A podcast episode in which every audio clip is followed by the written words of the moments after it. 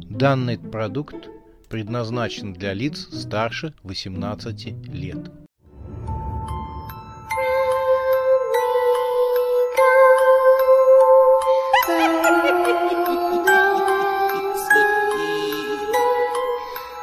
Пощекочи, нервишки.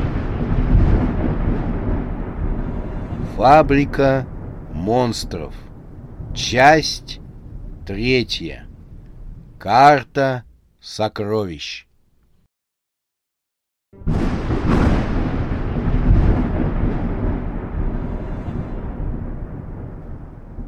Поиск выдал громадное количество схожих документов. Юля зашла на пару сайтов, но никаких разъяснений по поводу таинственного документа не получила. Она закрыла страницы, на всякий случай подтерла историю браузера.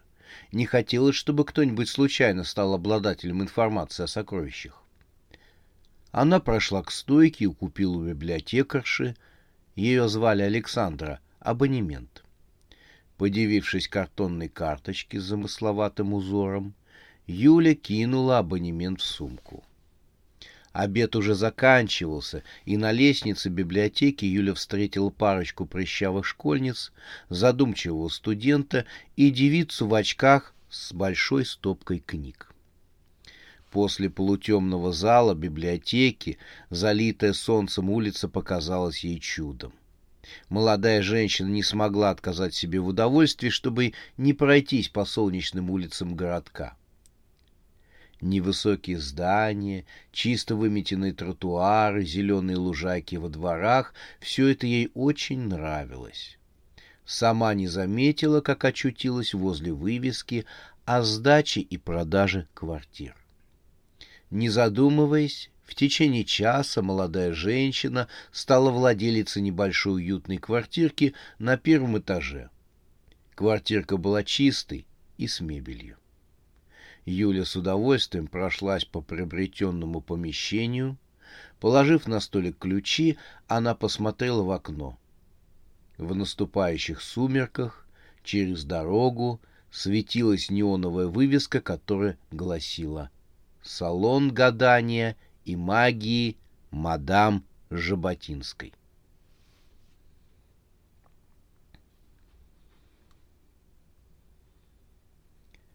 На следующий день после того, как Юля опять отправилась в город, Рамзес и Макс расположились в дядюшкином кабинете.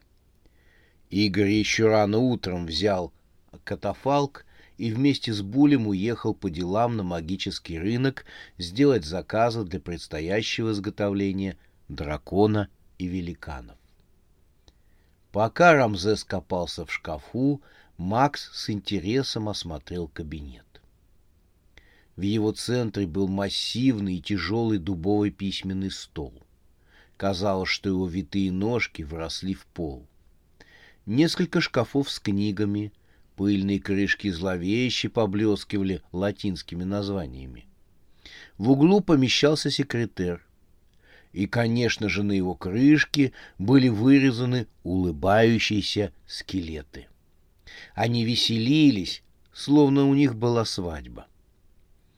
Через высоченное окно был виден сад, в который Юля так ни разу и не зашла. И вот еще на письменном столе стоял большой черный телефон. Это был единственный телефон в доме. Он словно был выточен из цельного куска черного мрамора. Макс поднял трубку, но вместо гудков он услышал лишь тишину.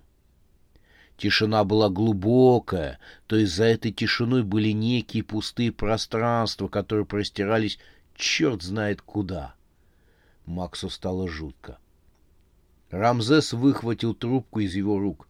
— С этим ты поаккуратней, хилый, — сказал фараон. — Потом расскажу, для чего он. А пока займемся с тобой вызволением нашего мага из тюрьмы. — Рамзес поставил на середину кабинета прямо на ковер некий предмет. Макс подошел ближе. Вначале ему показалось, что это новый аналог кубика Рубика, но, рассмотрев его, убедился, что это не так. у предмета было 17 углов. От каждой вершины в стороны расходилась градусная сетка с отметинами, сделанными математическими знаками. Это так называемая сфера Эллера. С ее помощью можно открывать пространство, перемещаться из одного места в другое. С ее помощью мы сможем вызволить из Арконы нашего мага-грамматика, — сказал Рамзес. Макс присел на письменный стол, наблюдая, как Рамзес изучает инструкцию. Если с ее помощью можно перемещаться в пространстве, то почему мы летаем на магический рынок на катафалке? — спросил он. Рамзес, не поднимая головы от потертой инструкции, ответил. — С ума сошел, Хилый. Это же нарушение магического закона. За это посадить могут. — Так может использовать другой способ? По сравнению с вызволением могущественного мага из темницы Арконы, это лишь легкая прогулка. Не боись, Хилый. Рамзес отложил инструкцию в сторону. «Кажется, я разобрался, как она работает». Макс заерзал на столе. Последний раз он слышал подобные слова от школьного друга, перед тем, как тот предложил покататься на автомашине собственной разработки. Последующие несколько недель Макс от него ничего не слышал, кроме мычания соседней койки в больнице — ведь со сломанной челюстью много не наговоришь. Рамзес повернул одну из вершин многоугольника вокруг оси. Тонкие темные лучи вырвались из всех вершин сферы Эллера. Они пронзили пространство, и со стороны стало казаться, что дядюшкин кабинет преломляется под различными углами.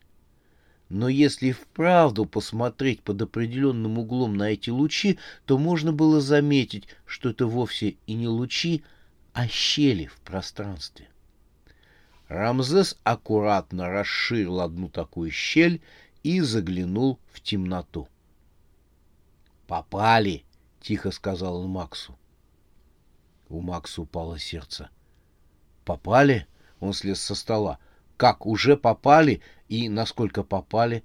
Вот незадача. А что же Юля скажет? Вот связался с тобой. Рамзес цыкнул на него. «Нельзя так трусить, хилый!» — прошептал фараон. «Попали, значит. Мы открыли пространство туда, куда нужно, а именно в Аркону». Макс облегченно вздохнул, но все равно нервничал. Слова Рамзеса о том, что они занимаются чем-то незаконным не давали молодому человеку покоя. Он всегда старался не портить отношения с законом, а теперь, благодаря забинтованному фараону, по незнанию вляпался в историю с нарушением магического закона. Тем временем Рамзес вытащил из-за пазухи пиджака сверток. Фараон ловко развернул сверток в нем оказался аппетитного вида пирог с золотистой корочкой. «Это что такое?» — поинтересовался Макс, видя, что Рамзес хочет кинуть его в черный проем в пространстве. «Как что? Романов приключенческих не читал», — удивился забинтованный фараон. «Это же пирог с напильником. Заключенные всегда присылают пироги с напильником, чтобы они перепилили свои кандалы». Рамзес швырнул пирог в черноту и прислушался. Послышался звук удара и чей-то приглушенный крик. Рамзес закрыл портал и удовлетворенно сказал «Попал!». На этом подготовка к побегу закончена. Завтра, Хилый, мы с тобой займемся непосредственным похищением грамматика. Пока Рамзес выключал сферу Эллера, Макс собирался с духом, чтобы спросить фараона. Когда забинтованный спрятал сферу в шкаф, он все же решился. «Меня вот что беспокоит. Я человек в этом во всем деле новый. Да, слушаю тебя, Хилый. Скажи, а что нам с тобой будет за наши проделки, если поймают?» Рамзес, не моргнув глазов, ответил. «Пятьсот лет заключения в темнице Аркона. Ох, тебе мне ничего не будет». «Это как?» «Сфера как бы принадлежала твоему дядюшке, а официальный наследник — это ты. Поэтому за все ответственен именно ты, Хилый». «Ох, да не дрейф, Хилый!» «Тебе легко говорить», — сказал Макс. Он с надеждой посмотрел на Рамзеса. «Может, мы тогда все отменим?» Рамзес усмехнулся. «И как ты будешь объяснять китайцам, а главное ужасной Сюзанне срыв договоров? С китайцами ладно, но ужасная Сюзанна...» В кабинете слегка померк свет когда Рамзес произнес имя повелительницы ужаса. Макс и Рамзес, не сговариваясь, огляделись по углам, словно боясь, что кто-то выскочит на них. Даже в страшном сне я не хотел бы общаться с ней, хилый, а не то, что портить отношения. Его слова зловеще прозвучали в тишине дядюшкиного кабинета. Рамзес коснулся ногами каменного пола. Он был в темнице Арконы. Над его головой в разрезе темноты виднелся кабинет и Макс, который с беспокойством заглядывал в темницу. «Порядок! Я внутри!» — сказал ему фараон и двинулся вперед. В темноте он увидел пространство, в центре которого лежал узник. К его ошейнику крепились девять цепей, которые соединялись с кольцами в полу. Человек зашевелился, зазвенели цепи, и узник поднялся. Он был изможден. Пергаментная кожа обтягивала его череп. Узник присмотрелся, стараясь рассмотреть пришельца. «Мальчик?» — удивился он. «Но-но!» — высокомерно ответил Рамзес. «Перед тобой властитель Верхнего и Нижнего Египта, повелитель Нила, множественных...» «Наполовину», — перебил узник. «Мумия наполовину, фараон». Рамзес крякнул и вынужден был согласиться. «Ну да, вы тут правы, наполовину. Я ведь Рамзес три целых пять десятых и добавил, «Вижу, что великий грамматик прозорлив, как и всегда». Мак улыбнулся. «Приятно знать, что меня еще кто-то помнит». «Конечно, помнят». Мак поудобнее уселся, цепи опять звякнули. «Полагаю, мой дорогой фараон, вы здесь не за тем, чтобы прогуляться и осмотреть достопримечательности местной темницы. В Аркону просто так не спускаются. Как вы догадливы, мы пришли вас спастать. Спасти меня? Вы что, с ума сошли? Да, мы хотим вызволить вас отсюда. Маг помолчал и потрогал цепи. И как, скажи на милость, вы собираетесь освободить меня от этих магических цепей? Рамзес подошел ближе к узнику. — Так мы ведь скидывали вам пирог. Где он сейчас? В нем был спрятан напильник, которым можно было избавиться от магических цепей. Грамматик на секунду задумался — так это вы швырнули в меня этим смертоносным снарядом? Это был пирог. Хорош пирог. Попали в голову, чуть не убили. Я, знаете ли, еще помирать не собираюсь. У меня теперь там на голове шишка. Как я с ней покажусь в приличном обществе. В приличном обществе? Рамзес демонстративно огляделся по сторонам. Куда ни глянь, всюду слепая чернота. — О каком обществе вы говорите? Старик коварно усмехнулся. — Узнаешь в скором времени, — сказал он. — А почему вы засунули напильник в булку? — Так всегда поступают, когда готовят побег. В булку засовывают напильники, ножовки, иногда и пистолеты. — Ага, понимаю. Обычай такой. Ну, тип того. Так вот, молодой человек, из-за вашего хлеба я лишился зуба. Думал, покушаю, хватанул румяный бачок пирога своими зубами, и клыка нету. Вы о чем там думали? Так о вашем спасении думали. А вот у меня такое подозрение, что как раз наоборот. Вы убить меня хотите. Вас прислали, чтобы «Мучить меня!» — рассерженно вещал старик. «Чуть голову не проломили пирогом, а потом зуба лишили. Где мне здесь стоматолога найти? Точно вас прислали, чтобы мучить меня». Рамзес не знал, что и сказать. «Да нет же, мы ваши спасители», — начал уверять грамматика Рамзес. Вы нам просто нужны, и мы решили вас вызволить. Старик рассмеялся. Никто в здравом уме не будет вызволять мага-грамматика из самой страшной темницы Арконы. Никто! Рамзес не смог ему ответить.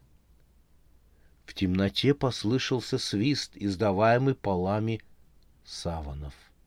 Рамзес никого не видел в темноте, но почувствовал, что во мраке притаились чудовища. Старик разразился каркающим смехом. — Что это? — спросил Рамзес у грамматика. — Здесь кто-то есть, кроме нас. Старик от смеха повалился на каменный пол — Сейчас узнаешь, кто здесь есть, превозмогая хохот, сказал грамматик. Они выпьют всю твою кровь. Это же глархи. У Рамзеса бинты зашевелились от ужаса. Множество глаз вспыхнуло в темноте. К фараону двинулись фигуры в саванах. Рамзес бросился бежать. «Вздорный старик! Почему ты меня не предупредил?» — крикнул Рамзес, стряхивая из себя черные лапы монстров, которые пытались его остановить. Грамматик ответил ему довольным голосом.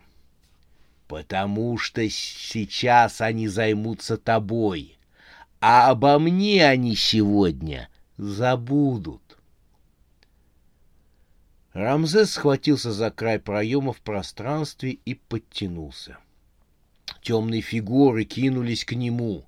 Рамзес выпрыгнул в кабинет, когда из черного проема вынырнула фигура в саване. Она лапами вцепилась в тело Рамзеса. Капюшон спал с головы чудовища. Макс отпрянул в ужасе, увидев насекомоподобную морду из жевал выдвинулось жало, которое воткнулось в тело Рамзеса.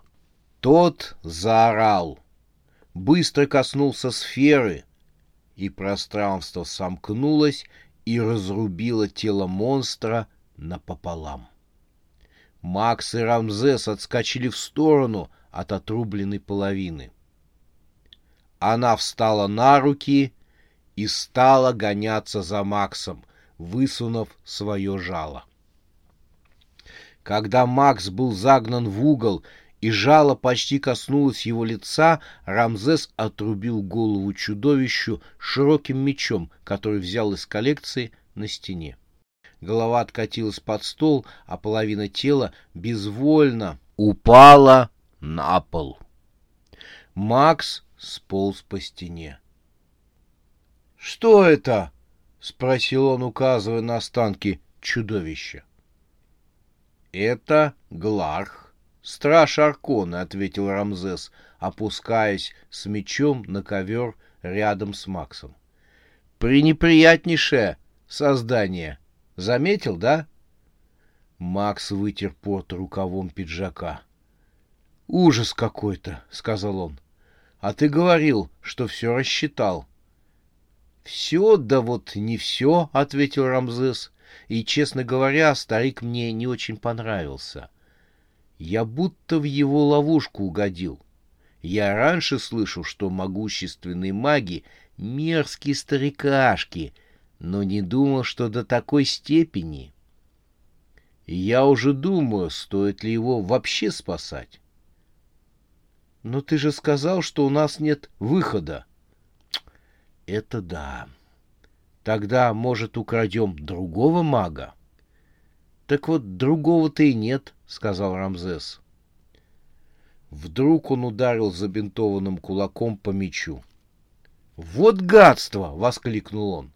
«Чего я-то испугался, Глахов? Я же ведь уме! Мне-то чего бояться, что из меня высосут кровь? Он помотал головой. «Вот мерзкий старик, совсем меня заболтал», — возмущался Рамзес. Макс робко ему напомнил. «Почему ты не применил свои магические бинты, как против Барс-Бараса?» Фараон недовольно посмотрел на него. «Я о них забыл, хилый», — признался Рамзес. «Понимаешь, я так испугался этих глахов, что совершенно забыл о своих собственных способностях. Бывает. Они пришли в себя и решили проведать Игоря. Рамзес собрал останки чудовища в мусорную корзину. Игоря они нашли в подземелье, где изготавливали дракона. На двухсотметровом каменном ложе уже находился костяной скелет чудовища. Вокруг поднимались леса, Краном к позвоночнику крепили череп, остроухие существа деловито сновали туда-сюда. Макс не удержался и тихонько спросил Рамзеса, почему они напоминают своим видом Игоря. Игорь — кобальт, горный дух. Кобальт считается главным духом, все остальные горные существа и духи подчиняются кобальду и находится с ним в очень отдаленном родстве, как и клерки в магическом банке. Игорь, сверяясь с планом, следил за работами. Он поздоровался с Максом и Рамзесом. «Скоро начнем монтаж внутренних органов, а затем будем крепить мышцы», — сказал Игорь. «Великаны в подземельях ниже. Там идет сборка скелетов. Идем раньше скроков, как у нас дела с магом? Идеально, ответил Рамзес. К нему опять вернулось хорошее настроение. Он сунул под нос Игорю мусорную корзину. Ага, Гларх, жуткое создание, заметил Игорь, оценив содержимое корзины. Старинная разработка. Говорят, еще сама Сюзанна принимала участие в их созданиях. У них встроены железы, распыляющие воздух. Страх. Тут самый смелый герой побежит от них на утек. И вам удалось выкрасть мага Углархов? Игорь с насмешкой глянул на Рамзеса. Макс был готов поклясться, что почти увидел, как тот покраснел через слой бинтов.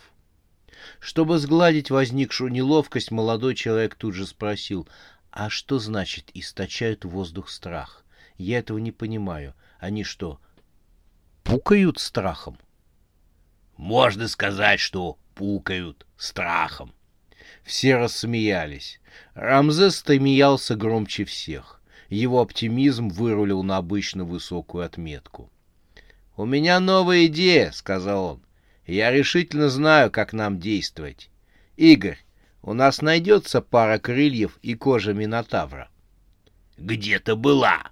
Я не знаю, что ты затеял, но зачем это все тебе?» Рамзес заговорчески подмигнул Максу Игорю. «Увидите. Астральный дизайнер есть свободный?»